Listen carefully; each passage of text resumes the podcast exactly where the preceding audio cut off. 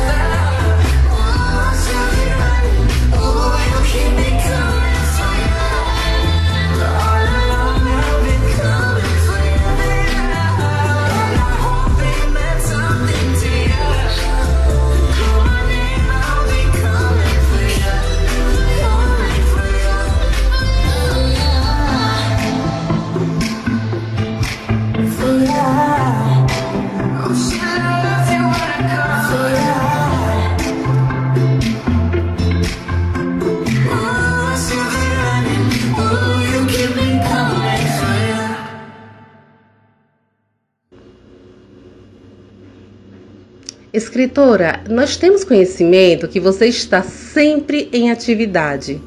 Não consegue parar e é dinâmica por natureza. Está sempre buscando interagir com seu público-alvo. O que você tem a dizer sobre isso?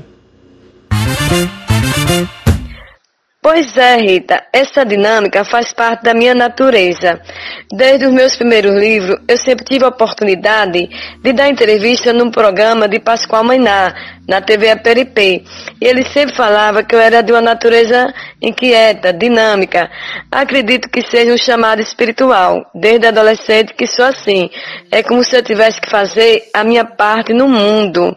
E na crença de que o momento é agora, que é uma coisa assim que o futuro pertence a Deus. Dentre os momentos de interação com as crianças e suas obras, qual a que te fez ficar emocionada, provando que valeu a pena se dedicar a essa atividade? Sementinha de Abóbora é uma história muito querida e que alguns colégios já fizeram lindas apresentações com as crianças, da qual era convidada para assistir. E ali eu pensava e agradecia. Deus, muito obrigada por esta história tão querida e com mensagem tão especial de amor e solidariedade. Minha querida, é qual ou quais delas, né?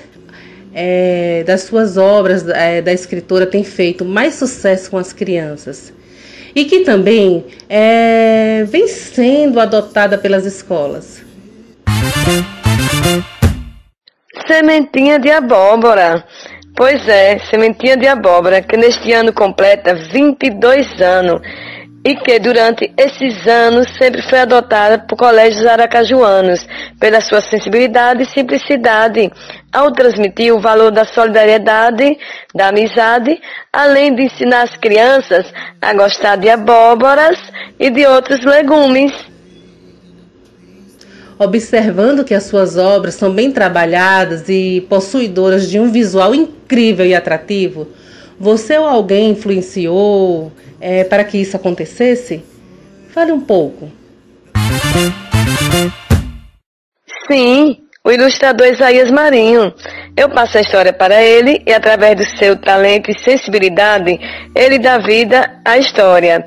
Eu acredito que um livro infantil tem que ter ilustração.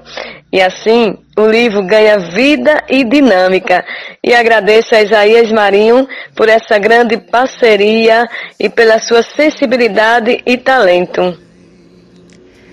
Ai, que entrevista extraordinária, incrível. Estou encantada, gente. Vocês também, eu tenho certeza. Fala pra gente, é, escritora, que mensagem você teria para os contadores de histórias que estão iniciando nessa caminhada? Minha mensagem é que os novos contadores contem histórias, histórias de vida, de amor, de autoestima, histórias reais ou fictícias, e até de visagens e assombrações. Seja qual for a história, que eles nunca deixem morrer essa arte milenar. Eu acredito que a história está dentro de cada um de nós, que cada contador tem seu jeito e sua própria magia para contar e para encantar seu público. Obrigada, Rita. Obrigada por esta, por esta oportunidade e paz e saúde para todos os ouvintes. Obrigada.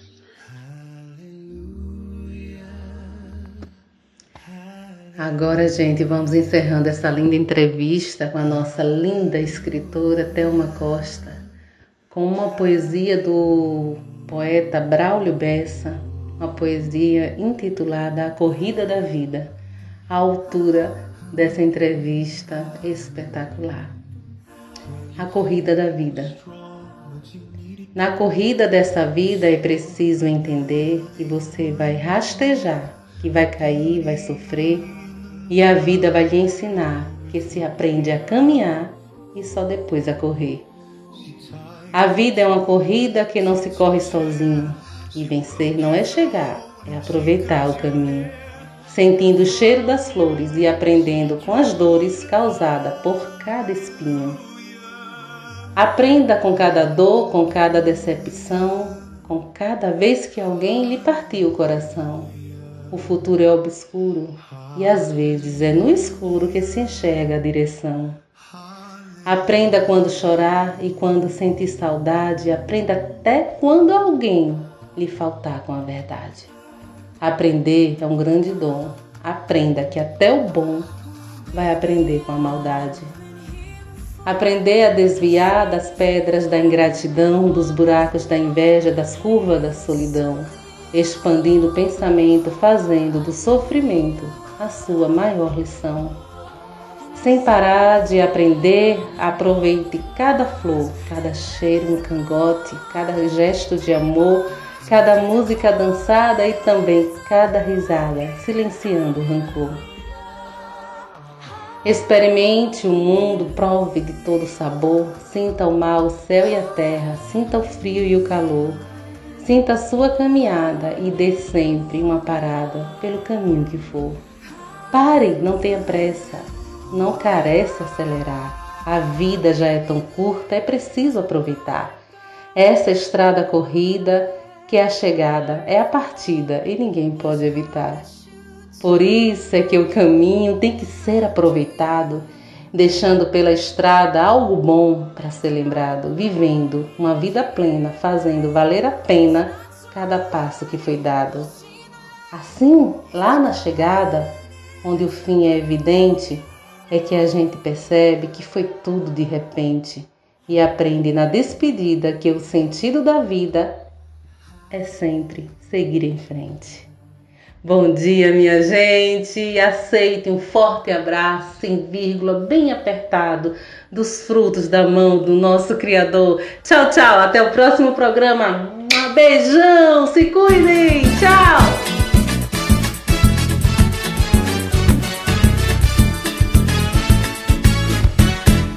Pela porta aberta de um coração descuidado Entrou um amor em hora incerta que nunca deveria ter entrado.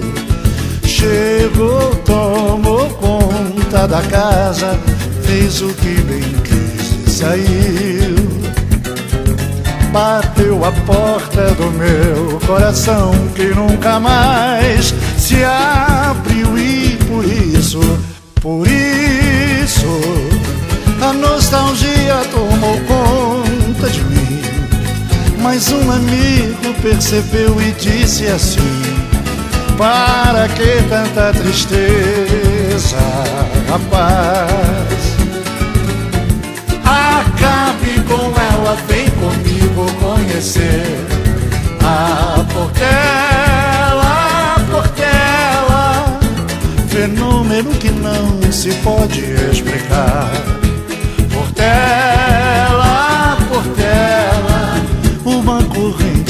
a gente sem querer sambar. É ela, ela, o novo amor a quem eu quero agora me entregar. O samba fez milagre, reabriu meu coração para a entrar pela porta,